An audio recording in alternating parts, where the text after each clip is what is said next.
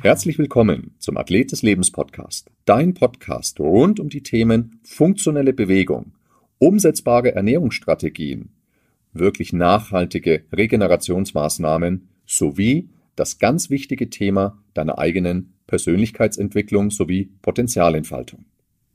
Mein Name ist Thomas und an meiner Seite heute und für alle Ewigkeiten der Corby.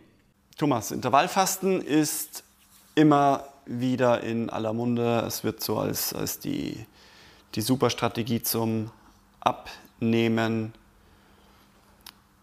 gehypt. Sowohl im Radio höre ich es immer mal wieder, in Zeitschriften ähm, ist davon zu lesen, wie der ein oder andere Celebrity damit sein Gewicht halten konnte, abnehmen konnte. Ähm, wir sollten da vielleicht mal einen klareren Blick drauf werfen. Was hältst du vom Intervallfasten? Wann macht es Sinn? Für wen macht es Sinn? Und ist es der heilige Gral der Ernährung? Ja, Corby, das ist ein großes Spielfeld, das Intervallfasten. Du hast jetzt schön die Klammer geöffnet, wie ich finde. Ganz viel wird das Intervallfasten im Moment gehypt, auch schon seit einiger Zeit, in Verbindung mit dem Abnehmen, mit Gewichtsmanagement. Da ist die Antwort ganz einfach aus der Praxis heraus, aus den Erfahrungen der, der Ernährungsberatungen, der Ernährungscoachings, die wir geben. Es kann funktionieren. Es kann funktionieren, dass ich mit Intervallfasten wirklich abnehme, nur es muss nicht funktionieren. Intervallfasten wurde, oder generell Fasten, wurde ja nie unter dem Gesichtspunkt gesehen, des Gewichtsverlusts, sondern unter ganz anderen Gesichtspunkten, auf die wir später noch zu sprechen kommen. Und somit ist das Abnehmen, was wie gesagt funktionieren kann beim Intervallfasten, ist ein schönes Beiprodukt, ein schöner Nebeneffekt, der eben eintreten kann, aber eben nicht muss. Da ist es ganz klar so, am Ende des Tages, das haben wir ja schon oft gesagt in allen Podcasts, entscheidet tatsächlich, auch wenn es eine ungemütliche Wahrheit ist, es entscheidet immer am Ende des Tages die Tageskalorienbilanz oder auch die Wochenkalorienbilanz. Ich möchte dazu ein Beispiel geben. Es ist bei mir zum Beispiel so, wenn ich, ich könnte 23 Stunden fasten und ich habe vielleicht ein, eine Stunde habe ich ein Essensfenster.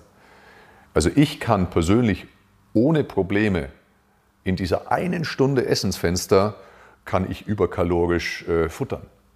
Und überkalorisch ist bei mir alles, was so über 2,5, 2,6, also 2500, 2600 Kalorien am Tag geht. Das ist für mich alles überkalorisch. Für mich, meine, mein Körper, meine Bedürfnisse. Und ich habe da überhaupt kein Problem, in einer Stunde 3.000, 4.000 Kalorien reinzuschlichten. Und wenn ich das nicht reguliere, wenn ich das nicht in dem Griff habe, ja, dann nehme ich mit Intervallfasten natürlich nicht ab, dann, dann werde ich dick, dann nehme ich zu mit Intervallfasten. Dann komme ich vielleicht am Ende auf die Idee, auf die Schlussfolgerung, Mensch, Intervallfasten, das bringt ja alles nichts. Was für ein Schmarrn, da werde ich ja nur fett davon. Von dem her müssen wir aufpassen, in welchem Kontext wir Intervallfasten sehen. Nochmal, es kann funktionieren, damit abzunehmen, es muss aber nicht. Was, also es braucht die Kalorienbilanz, um abzunehmen. Dann bräuchte ich aber auch kein Intervallfasten. Das kriege ich auch mit egal wie vielen Mahlzeiten hin. Wenn ich unterkalorisch bin, werde ich abnehmen. Ganz spannende These und das ist eben auch so. Es gibt ja, wenn es um das Thema Ernährung geht, also in der Ernährungsberatung, im Ernährungscoaching, geht es immer um zwei Sachen. So gut wie immer. Wenn es jetzt wirklich um die Sache an sich geht und nicht um emotionale Themen, geht es immer um zwei Sachen. Und zwar, es geht zum einen um das Gewichtsmanagement, meistens ums Abnehmen. Und zum anderen geht es um das Thema Gesundheit, Immunsystem, Entzündungssenkung und so weiter. Das sind die zwei großen Themen der Ernährung. Wenn es um das Thema Abnehmen geht, ist tatsächlich, und das ist ganz spannend, die Mahlzeitenhäufigkeit selbst das, was ich esse, ist fast erstmal sekundär. Es geht einfach um die Kalorienbilanz. Klar, mein Körper verändert sich. Wenn ich zum Beispiel mehr Protein esse, dann habe ich auch eine Chance, meine Muskulatur zu erhalten oder auch aufzubauen. Wenn ich eine reine Kartoffeldiät mache, die ja nur Kohlenhydrate beinhaltet, dann werde ich sehr wahrscheinlich, gerade wenn ich im Kaloriendefizit bin, aber auch wenn nicht, werde ich sehr wahrscheinlich magere Körperzellenmasse, Muskulatur auch verlieren. Also das ist schon entscheidend, die, die Relation zueinander. Am Ende des Tages trotzdem ganz runtergebrochen zählt die Kalorienbilanz. Ja, und schlussendlich geht es ja, wie du jetzt gerade schon gesagt hast, es geht nicht darum, Gewicht zu verlieren, sondern es geht im Endeffekt darum, Fett zu verlieren. Wenn ich abnehmen möchte, möchte ich eben meine weiche, nicht meine magere, also meine fettige Körpermasse verlieren, nicht eben das bisschen Muskulatur, die ich, die ich habe. Ja, klar, ganz klar. Ähm, von dem her ist eben die, die grundsätzliche Frage, wofür ist Intervallfasten denn dann gut, wenn es so ein Trend ist, wenn es so ein Hype ist? Ich möchte dazu auch noch einwerfen, dass das Thema Fasten ja nichts Neues ist in der Menschheitsgeschichte. Das Thema Fasten, vielleicht, wir haben es früher nicht Intervallfasten genannt, es war Heilfasten. teilweise auch, genau, es waren längere Fastenphasen teilweise, Heilfasten genannt. Ähm, auch in anderen Glaubensrichtungen. Ne? Es gibt ja ähm, ganz unterschiedliche, also häufig eben auch mit religiösem Hintergrund das Fasten. Das gibt es schon ewig. Ne? Und ähm, das sind teilweise schon Intervalle, die da auch angewendet werden. Ne? Das, ähm, waren häufig die Hintergründe tatsächlich diese geistige, seelische, spirituelle Reinigung. Was ein ganz spannender Punkt ist, weil äh, in dem Moment, wenn wir hohe Blutzuckerspiegel haben, Blutzuckerschwankungen und so weiter, kann das sehr stark unseren Geist, unsere spirituelle, unseren spirituellen Zugang kann das schon sehr torpedieren, aber eben auch geistige, rationale ähm, Überlegungen. Das heißt wirklich auch mit leerem Magen, gibt es ja auch so einen Spruch, mit leerem Magen denkt sich's leichter und so weiter.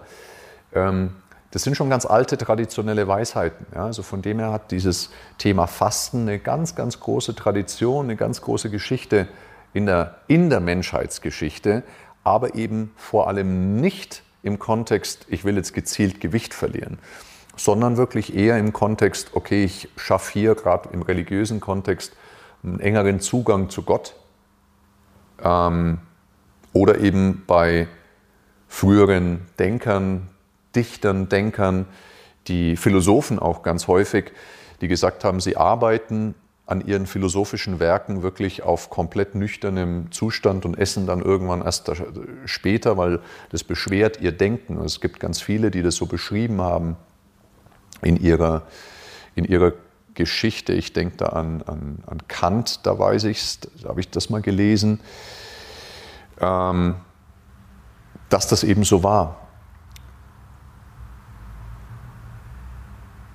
Auch das Heilfasten, was dann irgendwann kam, hatte tatsächlich nicht ausschließlich was damit zu tun, dass ich Gewicht verliere, sondern es war ganz, ganz stark verankert, dass ich durch das Heilfasten ähm, gesünder werde, Krankheiten auch reduziere, entzündliche Zustände reduziere und so weiter.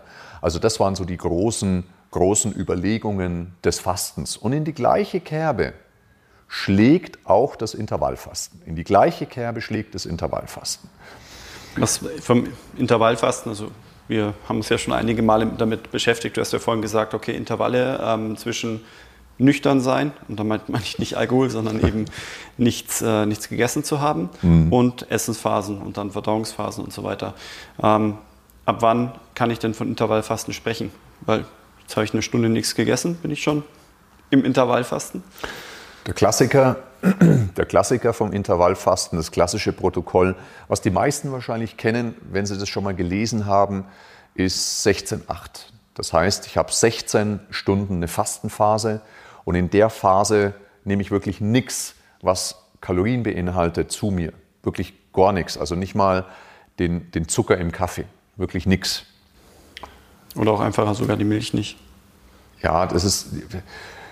Es gibt ein paar, paar Stimmen, die sagen, es darf wirklich gar nichts sein. Ich persönlich halte jetzt wirklich den, den kleinen Schuss Milch im Kaffee. Glaube ich jetzt nicht, dass das zu verwegen ist, dass dich das rausschießt aus, der, aus, der, aus dem Fastenzustand. Dauerhaft, das glaube ich nicht. Ähm, sollte jetzt vielleicht nicht der Cappuccino sein, wo irgendwie die halbe Tasse mit Milch gefüllt ist. Ja. Das ist der, der Klassiker. 16,8 ist der Klassiker. Jetzt gibt es aber natürlich da keine festgeschriebenen Normen. Letztlich ist alles gut, was mal eine gewisse Essenspause beinhaltet. Wenn wir es jetzt mal ganz weit sehen, wir sind ja auch ganz große Befürworter von den klassischen Essenspausen. Also wenn wir jetzt sagen, wir haben drei Mahlzeiten am Tag und haben dazwischen eine Essenspause, dann ist die Essenspause, was weiß ich, um die fünf Stunden lang. Das ist letztlich auch schon Mini-Intervall-Fasten. Ja? Das ist ja das, was wir in unserer heutigen Gesellschaft fast gar nicht mehr machen. Wir haben permanent irgendwas im Mund, Snacks, kalorische Getränke und so weiter. Also wir haben in unserer heutigen Gesellschaft neigen wir dazu, so gut wie überhaupt keine Essenspause mehr zu haben oder Kalorienpause, Insulinpause.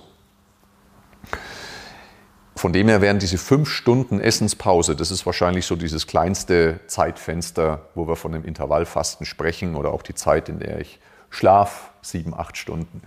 Das ist ja auch schon eine Pause. Also der Klassiker, trotzdem 16 Stunden Fasten, acht Stunden Essen.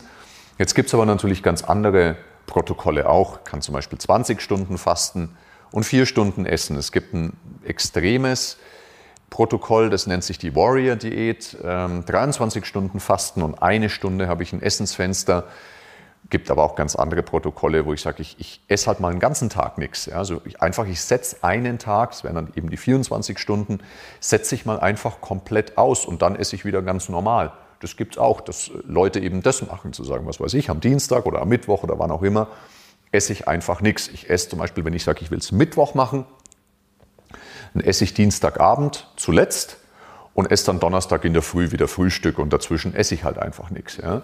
Das machen auch manche. Für viele ist das allerdings nicht alltagstauglich, weil dann irgendwann die Leistung einbricht. Und das, was für viele, so scheint es, am alltagstauglichsten ist, ist das 16.8. Deswegen hat sich das auch durchgesetzt, das 16.8. Mhm. Genau. Was passiert in den 16 Stunden, in denen ich nüchtern bin? Genau, also nochmal, das Grundsätzliche beim Intervallfasten nochmal, es geht in erster Linie nicht ums Abnehmen. Das kann funktionieren, ich erzähle auch später Geschichte dazu, wie ich selber mache. Ähm, und gerade wenn ich im Urlaub bin, dann mache ich Intervallfasten mit dem Thema Gewichtsmanagement, dass ich nämlich nicht so krass über die Kalorien komme. Erzähle ich später. Grundsätzlich ist aber das Thema eben nicht das Hauptthema des Abnehmens, sondern das Hauptthema ist, dass ich wieder in eine gewisse sogenannte metabolische Flexibilität komme. Erzählen wir gleich, was das ist. Das ist der erste Punkt. Der zweite Punkt ist, ähm, dass ich einen, und das ist das, was deine Frage ja wahrscheinlich abzielt, Corby, was passiert in den 16 Stunden? Das zweite ist, dass ein sogenannter Autophagieprozess einsetzt. Autophagieprozess bedeutet ein Selbstkannibalismus. Das heißt, der Körper beginnt, wenn einfach nichts zum Essen da ist, beginnt er sich selber aufzuessen. Ja, das klingt jetzt erstmal ganz ekelhaft, ist jedoch was völlig Normales. Denn immer dann, wenn ich abnehme, also wenn ich weniger Kalorien zu mir nehme, als das ich brauche, dann fängt der Körper an, sich selber aufzuessen. Meistens die Fettdepots im idealer, äh, idealerweise. Ja. Was macht er aus den Fettdepots? Geht es um dass ich meinen Blutzuckerspiegel stabilisiere, dass, dass ich Gluconeogenese mache, dass ich meinen, also aus meinen körpereigenen Speichern auch ähm, meinen Blutzucker stabil halte, oder? Genau, also eine Glucose-Neubildung, ähm, auch aus, aus der Lipolyse heraus, die, die, der Fettstoffwechsel, die Gluconeogenese, ist tatsächlich das, was häufig in, dem, in diesem Autophagie-Prozess während des Intervallfastens passiert. Also die Gluconeogenese ist was, ähm, also die, die, die Glucose-Neubildung, sehr stark eben auch aus äh, Proteinstrukturen. Ja? Das ist dann eben nicht die Lipolyse, das müssen wir, müssen wir unterscheiden ähm, sondern die Gluconeogenese, also, also die, die Glucose-Neugewinnung eben aus den Proteinstrukturen des Körpers. Jetzt müssen wir dazu wissen, dass ähm, wir ja ganz viel aus Proteinstrukturen bestehen. Also nicht nur die Haut, Muskulatur, sondern letztlich jedes Bindegewebe, aber auch zum Beispiel jede schadhaften Zellen, die vielleicht das Potenzial haben, eine Krankheit hervorzurufen. Also im weitesten Sinn auch Krebszellen und so weiter, sind alles Proteinstrukturen. Und die Idee dahinter bei dem Autophagieprozess ist, dass wir durch diese Glucose-Neubildung, durch diese Gluconeogenese ähm, Proteinstrukturen in unserem Körper aufspalten und verzehren, selber verzehren, also der Selbstkannibalismus, die eben uns eher schaden, also die vielleicht schon leicht krank sind, alte Zellen, absterbende Zellen, das ist wie so, eine, wie so ein Jungbrunnen, wie so ein Reinemachen für die Körperzellen, die Autophagie, der Autophagieprozess. Das heißt, das kann auch dazu beitragen, dass unsere Zellen langsamer altern, weil wir immer wieder reine machen in den Zellen. Ja? Also dieser Autophagieprozess ist etwas, was dazu beitragen soll, unsere Zellen gesund zu erhalten, in Anführungszeichen jung zu erhalten und die Alterungsprozesse etwas verlangsamen. Also sprich, ich habe irgendwelche Zellen, die sind nicht mehr ganz in Ordnung, die sind am Absterben, die sind in irgendeiner Art und Weise schädlich für mich und die werden, so die Theorie, im Idealfall werden die weggeschrubbt durch die Autophagie, durch den Autophagieprozess. Denn der Körper ist recht intelligent und er verzehrt häufiger die Zellen, die nicht mehr so lebensnotwendig sind, wie diejenigen, die lebensnotwendig sind. Also der Körper würde jetzt nicht auf die Idee kommen, den Herzmuskel zu verzehren. Der ist ja auch Proteinstruktur. Ja? so schlau ist unser Körper zu sagen, nee, das lasse ich lieber mal, weil das brauche ich. Ja? Und äh, und das ist ein wahnsinnig schöner Prozess und es ist ein wahnsinnig guter Prozess für den menschlichen Körper, für die Gesundheit.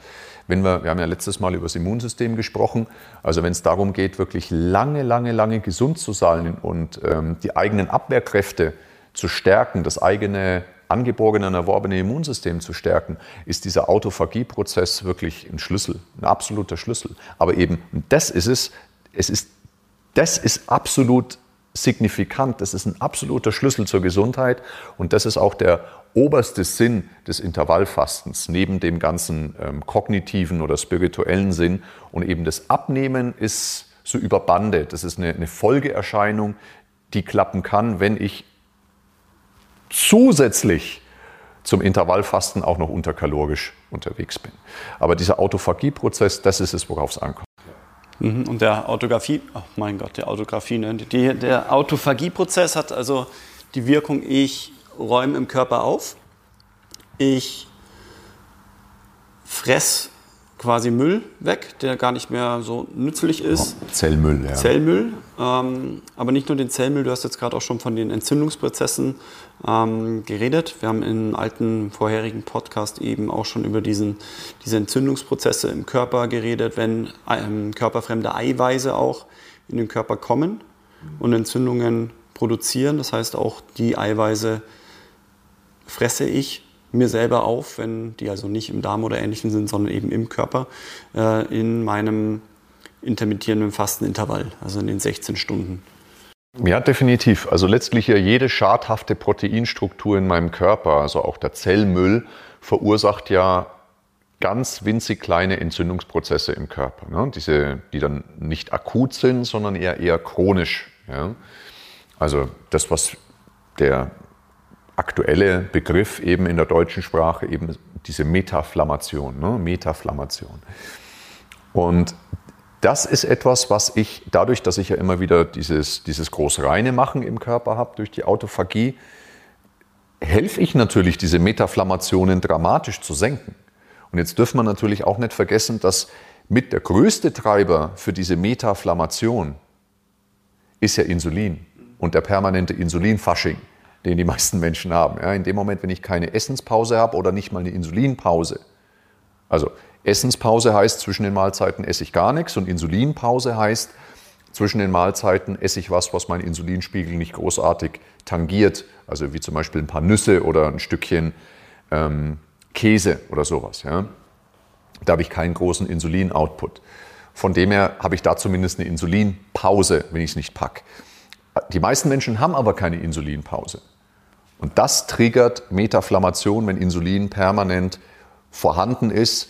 Gerade dann, wenn ich dann dazu tendiere, und es sind halt 30 Millionen Deutsche, ähm, in eine Insulinresistenz hineinzukommen. Ja, also Insulinresistenz nochmal bedeutet, ich habe eine Blutzuckerkurve, also ich habe Glucose im Blut und ich brauche übertrieben mehr an Insulin als normalerweise notwendig, um diese Glucose aus dem Blut in die Zellen zu gelangen. Warum? Weil die Zellrezeptoren eben ähm, resistent geworden sind gegen das Insulin, also die haben das Schloss ausgetauscht. Ne? Genau, und dann brauche ich einfach viel, viel mehr Insulin und dieses viel, viel mehr Insulin ähm, triggert unglaubliche Entzündungsprozesse und diese Metaflammation. Also das ist das tatsächlich, was wir nicht haben wollen und was mit Sicherheit ein Hauptgrund ist für unsere für das, wie wir als, als Bevölkerung, als Gesellschaft einfach gesundheitlich so beieinander sind. Und das ist einfach nicht gut. Die Metaflammation ist der größte Treiber von chronischer Erkrankung. Würde ich dann direkt auch da schon den größten Nutzen vom intermittierenden Fasten schon sehen, oder? Das ist schon der, der größte und wichtigste Effekt, weil die, die restlichen Effekte sind ja dann Folgerezepte, wenn ich zu meinen 16 Stunden auch noch andere Sachen berücksichtige, wie auch, dass ich jetzt in meinen acht Stunden halt dann nicht alle halbe Stunde mir was reinpfeife, weil dann selbst wenn ich dann unterkalorisch bin, habe ich mein Insulinfasching in acht Stunden, was ja dann wieder ähm, suboptimal ist. Ja. ja. total. Also wir sagen, also was ist nochmal, was ist der größte Treiber für Metaflammation? Ist das zu viele Insulin?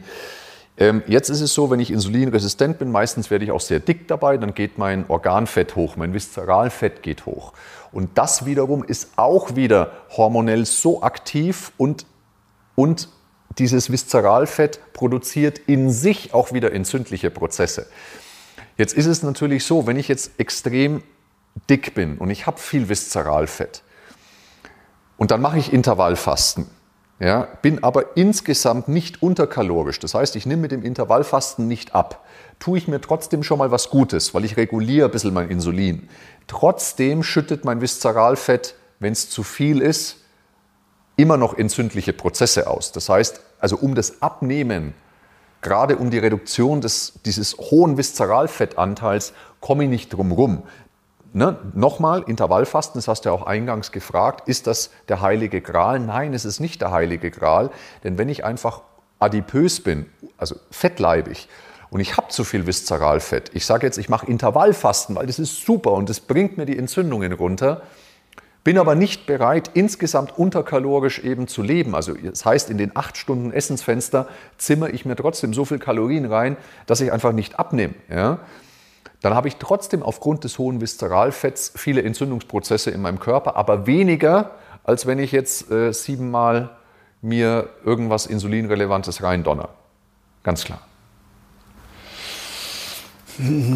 Das heißt also, Intervallfasten unterstützend, zum Beispiel um meinen Stoffwechsel dann wieder in, in Gang zu bringen, weil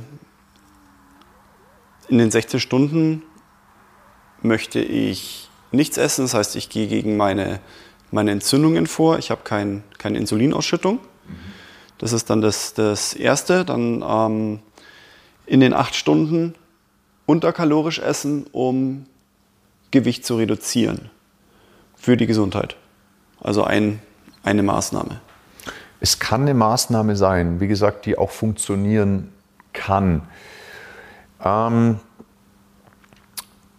wir müssen halt, wir müssen uns vor Augen führen, dass das auch was ist, was, was grundsätzlich was total Natürliches ist. Ne? Wir sagen ja immer unseren, oder also ich habe es auch als Kind immer gehört, Mensch, Frühstück ist die wichtigste Mahlzeit des Tages. Ja, und ess deine Mahlzeiten. Und das stimmt einfach nicht. Ne? Es ist auch gegen die Intuition von ganz vielen Menschen, die einfach am Morgen auch gar keinen Hunger verspüren.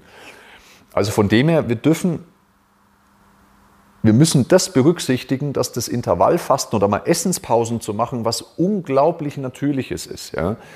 Und dass das einfach in unseren Genen liegt, in unserer DNA liegt, dass wir erstmal ein bisschen jagen müssen, bevor wir dann fressen. Ja? Und das größte Dilemma unserer heutigen Zeit ist zu wenig jagen und zu viel fressen. Ja? So, das ist das größte Dilemma unserer heutigen Zeit. Zu wenig jagen und zu viel fressen. Also von dem her, es ist was total Natürliches und es ist was, was den Körper wirklich jung und gesund hält. Definitiv. Nochmal, ist es was für jedermann? Nein, es ist nicht was für jedermann. Aus der Erfahrung heraus ist es eben so, dass gerade, jetzt wirklich ganz, ganz breit gesprochen, dass Männer in der Regel besser auf Intervallfasten reagieren wie Frauen. Bei Frauen ist es häufig zyklusbedingt so, dass ähm, das manchmal besser gelingt und manchmal gelingt es einfach ein bisschen schlechter, dass dann wirklich äh, Blutzuckerschwankungen sind, Leistungsabfälle sind und so weiter. Großer Vorteil vom Intervallfasten ist ja neben der Autophagie, dass ich meinem Körper wieder lerne, in eine sogenannte metabolische Flexibilität hineinzukommen. Also ich habe auf der einen Seite metabolisch flexibel, das haben wir im, im Ernährungspodcast, ich glaube, das war der Podcast Nummer eins, wenn mich nicht alles ja. täuscht, ähm, haben wir gesagt, ähm, metabolische Flexibilität. Wir haben zwei Tanks, wir haben einen Kohlenhydrattank und wir haben einen Fetttank, also den Fettstoffwechsel, ganz äh, pauschal gesagt. Und wir sollten beide Tanks flexibel benutzen können. Je nachdem, was gerade uns an Nährstoffen zur Verfügung steht, das sollte man nutzen können. Wenn wir jedoch jetzt eine Insulinresistenz haben oder sehr, sehr viel Viszeralfett haben, dann ist es ganz häufig so, dass wir es verlernt haben, diesen Fetttank richtig zu nutzen. Dann sind wir nicht mehr metabolisch flexibel. Das heißt, wir hängen in diesem kleinen Kohlenhydrattank fest. Dieser kleine Kohlenhydrattank hat roundabout 2000 Kalorien Fassungsvermögen. Der Fetttank ist bei jedem sehr individuell. Ich sage mal im Schnitt 200.000 Kalorien ja, umfasst der. Also der ist viel größer wie der Kohlenhydrattank. Und somit sollten wir auch natürlich den, weil er ökonomischer ist, auch mehr benutzen. Durch das Intervallfasten zwinge ich meinen Körper in diese metabolische Flexibilität. Habe ich die jetzt aber nicht, ne, also bin ich im Kohlenhydrattank richtig drin und, und, und verankert, kann da also nicht rüber switchen oder habe Schwierigkeiten rüber zu switchen, dann wird mir das mit Sicherheit, auch gerade in den ersten Tagen und Wochen, wird mir Intervallfasten überhaupt nicht gut tun. Ne? Da wird es mir erstmal echt schlecht gehen, weil ich werde Blutzuckerschwankungen haben, mein Körper weiß gar nicht, wie ihm richtig geschieht. Der Körper wird am Anfang nicht so einfach rüber switchen können. So, okay, jetzt kommt halt nichts zum Essen, jetzt zehre ich von meinen Fettdepots und von meinen schlechten Proteindepots, ne? also von dieser Autophagie und von, von der Lipolyse, also vom Fettstoffwechsel. Das stellt sich aber in der Regel nach einiger Zeit eben ein. Nochmal, es kann sein, dass gerade bei Frauen zyklusbedingt das manchmal im Zyklus nicht so gut funktioniert. Und da gilt es wirklich gut auf den eigenen Körper zu achten. Ähm, es gibt Kundinnen, die ich habe, die ganz genau wissen, ah ja, äh, in der ersten Woche nach meinem Zyklus klappt es nicht und dann klappt es. Ja?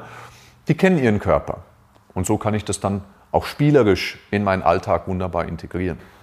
Da unterscheiden wir natürlich jetzt, wenn ich das immer wieder spielerisch in mein Leben integriere, ist natürlich was anderes, als wenn ich jetzt vor einem großen Reset stehe, dass ich mich umstelle. Du hast vorhin schon gesagt, ähm, Adipositas, massives Übergewicht, hohen, hohen Viszeralfettanteil, ähm, definitiv keine metabolische Flexibilität, sondern durch ja. diese Insulinausschüttung bin ich immer wieder im Kohlenhydratstoffwechsel, weil Insulin hemmt auch den Fettstoffwechsel. Das heißt, ich komme Total. an meine Fettdepots eben nicht ran. Ähm, ist dann eben aber, wie du gerade eben auch gesagt hast, ah ja, okay, jetzt esse ich halt 16 Stunden nichts, dann funktioniert das schon wieder. Also eben nicht.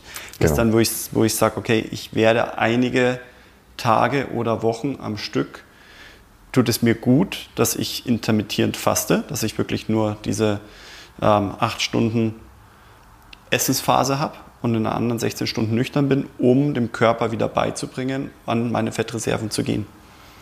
Ganz genau, ganz genau. Habe natürlich die, die, die Autophagie habe ich, aber auch diese, diese, das Erlernen wieder in die metabolische Flexibilität zu gehen, eben in, an meine Fette zu gehen. Absolut. Und darum geht es. Und äh, da, da gilt es wirklich ganz, ganz gut in den Körper hineinzuhören.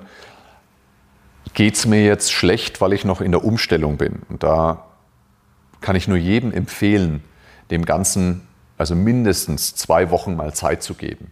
In der Regel stellt sich dann der Körper schon langsam um. Es war eine große Frage auch von dir eingangs, ist das für jedermann?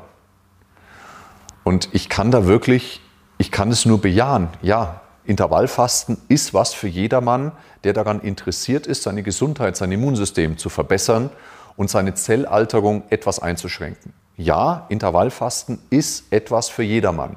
Mit einem Aber. Intervallfasten ist auch nicht binär. Das ist nicht 0 oder 1, sondern es gibt ein Kontinuum. Auch ich selber, ich bin wirklich ein Fan vom Intervallfasten. Wie oft mache ich es? Ich würde sagen, zwei bis viermal pro Woche. Also intervallartiges Intervallfasten. Intervallartiges Intervallfasten, ja. Also es gibt auch mal eine Woche, da mache ich es gar nicht. Warum? Weil es einfach nicht reinpasst ins Leben. Da sind wir wie bei, bei vielen Dingen im Leben, sind wir da wieder angekommen, dass es Bewusstheit braucht. Ich brauche bewusste Entscheidungen. Jetzt ist natürlich, wäre es eine einfache Entscheidung, die auch leicht in eine Art Routine wieder münden kann, zu sagen, ich mache es einfach immer. Oder ich mache es einfach immer von Montag bis Freitag. Könnte ich machen. Wenn das für mich passt in meinem Leben, ist das wunderbar.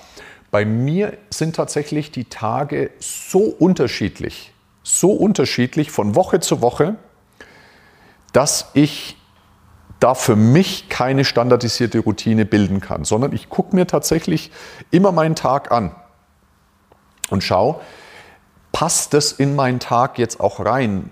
Beispiel, wenn ich ein Firmenseminar habe und den ganzen Tag rede, dann kann das gelingen, dass ich Intervall faste, gerade wenn dann eben in der Früh eine Hotelanfahrt ist. Ja? Also ich habe ähm, in der Früh, ich packe meine Sachen, fahre sehr, sehr früh los zu diesem Hotel, dort packe ich alles aus, ähm, beginnt irgendwann das Seminar, irgendwann zwischen neun und zehn und dann esse ich das erste Mal Mittag. Das kann gelingen und das ist auch häufig meine Strategie, wenn ich zum Beispiel so einen Tag habe.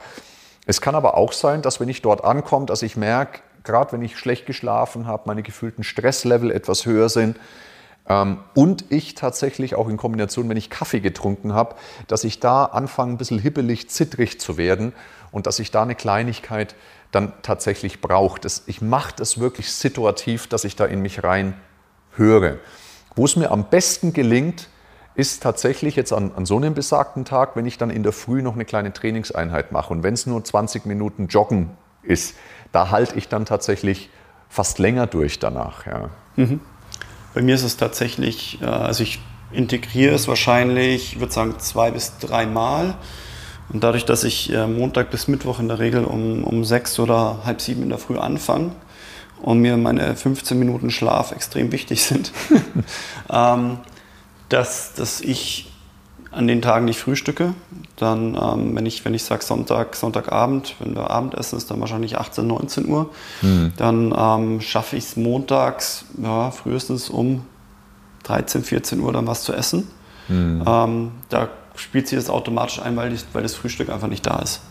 Das sind noch ein bisschen mehr als die 16 Stunden. Ähm, aber es, ich kriege es nicht anders integriert dann, die Mahlzeit. Merke aber, ähm, ich muss muss dann bei mir aufpassen, ähm, jetzt im, im, Gedanken des Kaloriendefizits oder in, in, zumindest mal in der ausgeglichenen Kalorienbilanz, mhm. dass ich mir dann einfach nicht alles reinpfeife. Also ich muss dann zu Hause schon was zum Essen haben, das, das für mich passt, was dann eben reinpasst. Also wenn dann zu Hause eben äh, Kuchen vom Wochenende da ist, und dann noch ein Viertel Kuchen da ist, also nicht ein Viertelstück, sondern ein Viertel Kuchen, dann ähm, bis, bis ich den Salat oder was auch immer ich mir vorstelle, was ich an dem Tag gesund oder optimal essen möchte, dann ist halt erst der Viertel Kuchen weg und, und dann kommt halt noch die sogenannte Hauptmahlzeit dazu und dann ähm, ja, zerlegt sie mich dann auch gern mal. Das heißt, ja. ich muss dann für mich das, das Intervallfasten dann zusammen mit der Kalorienbilanz schon, schon gut timen, dass das für mich, für mich passt. Das ist auch tatsächlich ähm, aus der Erfahrung heraus, ist das so eine große Gefahr. Ne? In dem Moment, wenn ich lang faste, dass dann mein Appetit, mein Hunger so dermaßen groß ist im Essensfenster, dass ich da in diesen acht Stunden Essensfenster so übers Ziel hinausschieße, dass ich am Ende des Tages einfach zunehme und dann enttäuscht bin von der Maßnahme Intervallfasten und sage, das bringt ja nichts. Vor allem, wenn das, wenn das Intervallartige oder das Intervall dann als Kasteiung gesehen wird. Genau. Ja, der genau. krasse Verzicht. Also ich liebe das tatsächlich. Ich finde diese Mischung aus Askese und Hedonismus, diese, diese Dualität, ich finde das großartig. Ich kann echt lange grundsätzlich aushalten. Was sich halt immer anbietet, und das mache ich persönlich auch super, super gerne, dass ich in diese Fastenphase hinein dann auch mein Training lege, wenn es irgendwie geht. Das ist übrigens auch was, eine der größten ähm, Vorteile für deine Gesundheit ist, nüchtern Training oder in der Fastenphase zu trainieren, weil du dadurch natürlich noch viel, viel mehr diese Autophagie anfeuerst, deine Zellkraftwerke, die Mitochondrien enorm trainierst und stärkst und somit dir wirklich ein unglaubliches ähm, Geschenk gibst für deine Gesundheit. Also wenn du in die Fastenphase eine Trainingseinheit reinlegen kannst. Das muss auch gar nichts Intensives sein. Es kann aber was Intensives sein. Ne? Wir sollten von dem Gedanken wegkommen, ja, wenn wir intensiv trainieren wollen, müssen wir davor was essen. Nee, nee, das war bei den Jägern und Sammlern auch nicht anders. Also du hast ja dein, dein Essen verdienen müssen. Ja? Und das können wir auch, das funktioniert auch. Dann ist das wirklich was, was für deine Gesundheit großartig ist. Und bei mir ist es tatsächlich so, ich kann das sehr, sehr lange rauszögern. Bei mir der typische Intervallfastentag, wenn jetzt nichts irgendwie großartig ansteht, am Wochenende, wenn es ein normales Wochenende ist, ist bei mir tatsächlich der Intervallfastentag, ist äh, bei mir immer der Samstag, weil ich äh, Freitagabend, klar, das letzte Mal esse. Samstag dann auch mal ausschlafen kann, weil bis halt meine Kleine um acht dann kommt. und alleine äh, gelassen dann trinkt man Kaffee miteinander, also meine Kleine nicht. Die Besser ist das. Die kriegt Schnaps. Nein. Ähm, und trinkt mal Kaffee und dann mache ich erstmal Sport. Also dann mache ich erst, ich mache Samstag, ähm, zeige ich gleich, ich mache Sport. Dann zögere ich es noch weiter raus und dann kommt dann irgendwann dann am Nachmittag kommt dann das erste Essen. Und Samstag ist immer so ein bisschen, da, da gönne ich mir häufig auch mal was. Das gehört halt bei mir immer so dazu. Das ist auch das, was ich als Cheat Day oder Schlampertag oder was auch immer ein sehe. Das sind aber auch nur ein, zwei Mahlzeiten. Dann ziehe ich das wirklich ganz lang raus am Samstag, so bis 14, 15 Uhr. Und dann fange ich tatsächlich den Tag gern mal mit einem Stückchen Kuchen an. und das ist tatsächlich so ein ganz, ganz schönes Protokoll für mich und das, das liebe ich. Also Intervallfasten am Samstag das liebe ich. Und da möchte ich eine Sache noch anfügen mit dem Training, wie ich gerade, wenn ich so ein Intervallfastenprotokoll mache am Wochenende, was ich auch häufig mit meinen Kunden mache, dann ist es häufig so eine Freitag-Samstag-Kombi, um meine Zellkraftwerke, die Mitochondrien enorm zu stärken, zu trainieren und aber auch diese Autophagie anzuregen. Das ist ein wahnsinnig cooles Protokoll. Ich nenne das das Mitochondrien-Booster-Protokoll, was ich ja, echt vielen Kunden schon mit auf den Weg gegeben habe. Es schaut wie folgt aus. Freitag äh, besinne ich mich nochmal besonders darauf, Low Carb mich zu ernähren, also wenig Kohlenhydrate zu essen und gefühlten Ticken unterkalorisch zu sein. Am Freitag trainiere ich am Nachmittag oder am frühen Abend, also entweder halt, ne, wie es halt zeitlich rausgeht, trainiere ich ähm, idealerweise Krafttraining. Und zwar ein intensives Krafttraining, wo ich wirklich meine Muskeln leer mache. Warum? Weil durch dieses schwere Krafttraining kreiere ich in diesen Körperregionen, die ich trainiere, und deswegen empfehle ich Ganzkörpertraining, in diesen Körperregionen ähm, trigger ich eine Insulinsensitivität. Also ich stelle alles auf Insulinsensitivität und auf metabolische Flexibilität durch dieses intensive Krafttraining.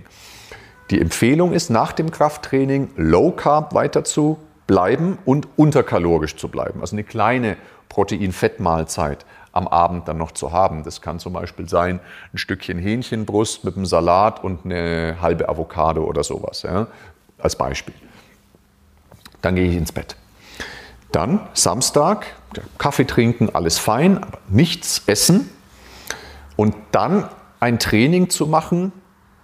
Und das ist eine schöne Kombi. Also du machst dich warm, dann machst du erstmal eine Serie von Intervallen im Ausdauerbereich. Was ich gerne mache, ist einfach eine Serie von 10 bis 15 Sprints mit kurzen Pausen dazwischen. Und im Anschluss an diese 10 bis 15 Sprints gehe ich dann noch moderat joggen oder stramm spazieren, um wirklich in die Grundlage zu kommen. Aber nicht andersrum. Also diese Reihenfolge, großartig.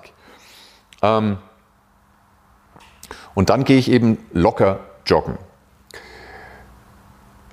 in dem Moment bin ich ja schon in einem unterkalorischen Zustand, ne? weil ich ja am Freitagabend nicht mehr viel gegessen habe. Ich bin total auf Insulinsensitivität gepolt durch dieses Training Freitag, durch dieses Krafttraining und schrubb dann durch diese Intervalle, gehe ich wirklich nochmal hoch und, und zwing mich, diese letzten Glukosereserven meines Körpers wegzuschrubben. Und dann trainiere ich sogenanntes Fettstoffwechseltraining danach. Ja? Großartig. Du bist unfassbar insulinsensitiv. Das lasse ich dann nochmal ein bisschen nachbrennen. Dadurch haben die Mitochondrien nochmal mehr zu tun und werden trainiert. Und dann kommt irgendwann dann am Nachmittag, Samstag, das Essen, der Kuchen. Ja. Also dann ist es tatsächlich bei mir dann auch so, dass dann eben dieses, äh, dass es was Ungesünderes auch sein kann. Aber das ist eine wahnsinnig schöne Kombi für die Gesundheit, was dann übrigens sich auch natürlich wieder in ein Gewichtsziel münden lässt. Nur diese Kombi, gerade Freitag, Samstag, bietet sich das ja bei ganz vielen Leuten an. Das ist eine Kombi, die ich als was wahnsinnig Gutes für die Gesundheit, vor allem für die Zellkraftwerke, die Mitochondrien und diesen ganzen Insulinsensitivität und Autophagieprozess sehe. Das ist eine schöne, ein, schönes, ähm, ein schönes Gerüst. Und da kann es dann zum Beispiel sein, dass der ein oder andere Kunde auch von mir vielleicht sogar nur einmal die Woche Intervallfasten macht und das eben da auch am Samstag macht in Verbindung mit dieser Mitochondrien-Booster-Kombi, wie ich es nenne. Mhm. Also Intervallfasten einmal als Quell der Gesundheit, Autophagie, ja. Entzündungen runterfahren und Stoffwechseltraining oder metabolische ja. Flexibilität. Genau. Das sind im Endeffekt die drei großen Wirkungen. Und dann ist wieder die Frage, warum setze ich es ein? Wann setze ich es ein? Was habe ich für Ziele? Was, was immer wieder irgendwo auch dem nicht, ja, ich mache es halt, weil es ist richtig, sondern ich muss es verstehen, warum mache ich das Ganze. Ja. Wie setze ich das ein? Habe ich ein Großprojekt vor mir, Entzündungsmanagement, das heißt, dass ich ja. meine Entzündungen runterfahren möchte, Gewichtsmanagement, was gehört dann noch dazu, außer dem intermittierenden Fasten? Oder habe ich dann nur meinen Gesundheitsaspekt? Wann setze ich es immer mal wieder ein, eben dieses intervallartige, intermittierende Fasten, ähm, um ja, einmal aufzuräumen?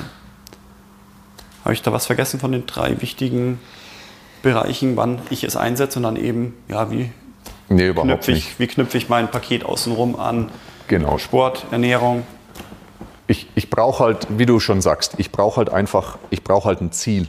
Ich brauche ein Ziel und, und ein Warum ich das einfach mache. Ja?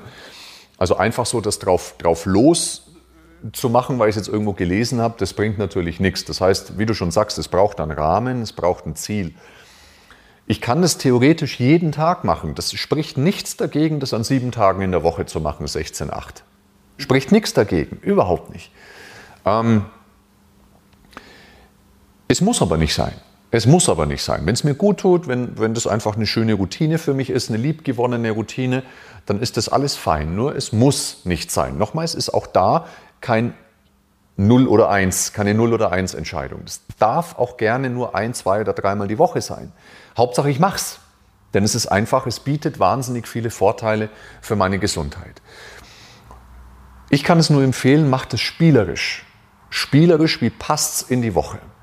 Habe ich das Ziel, wirklich Entzündungen deutlich zu reduzieren, meine Gesundheit stark zu verbessern? Da ist es natürlich gut, das schon mehrfach die Woche zu machen.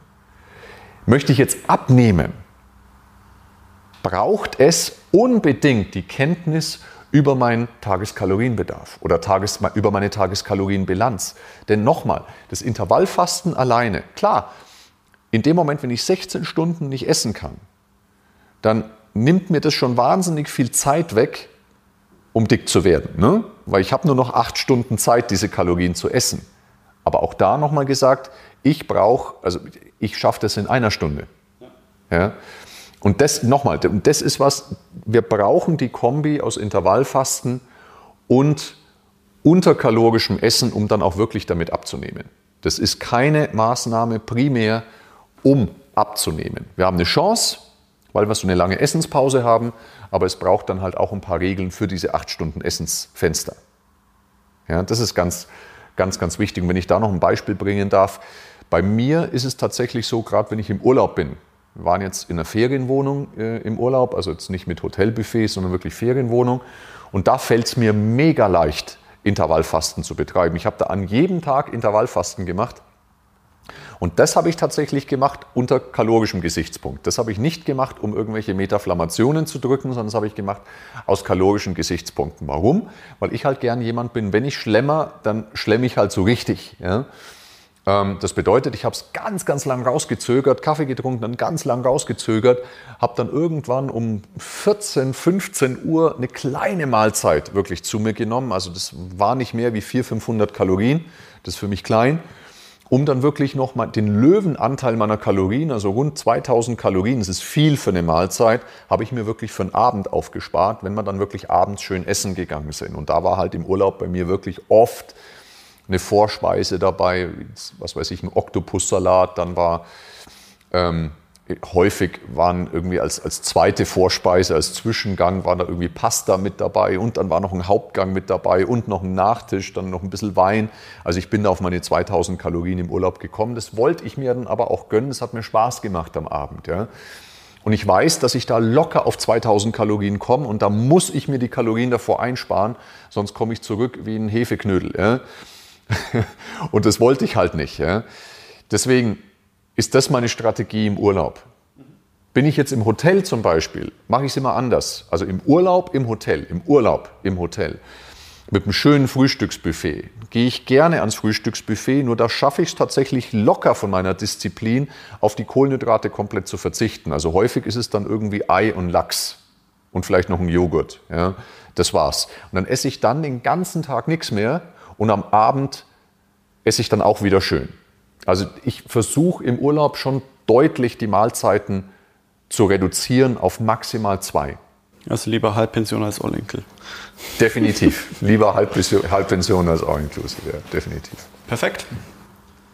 Wollen wir nochmal zusammenfassen? Was sind so die Conclusions? Die Conclusions, die Wirkung des intermittierenden Fastens. Ähm, wir haben die Autophagie, das heißt den Zellmüll beseitigen die metabolische Flexibilität dem Körper wieder beizubringen, auf seine Fette zurückzugreifen.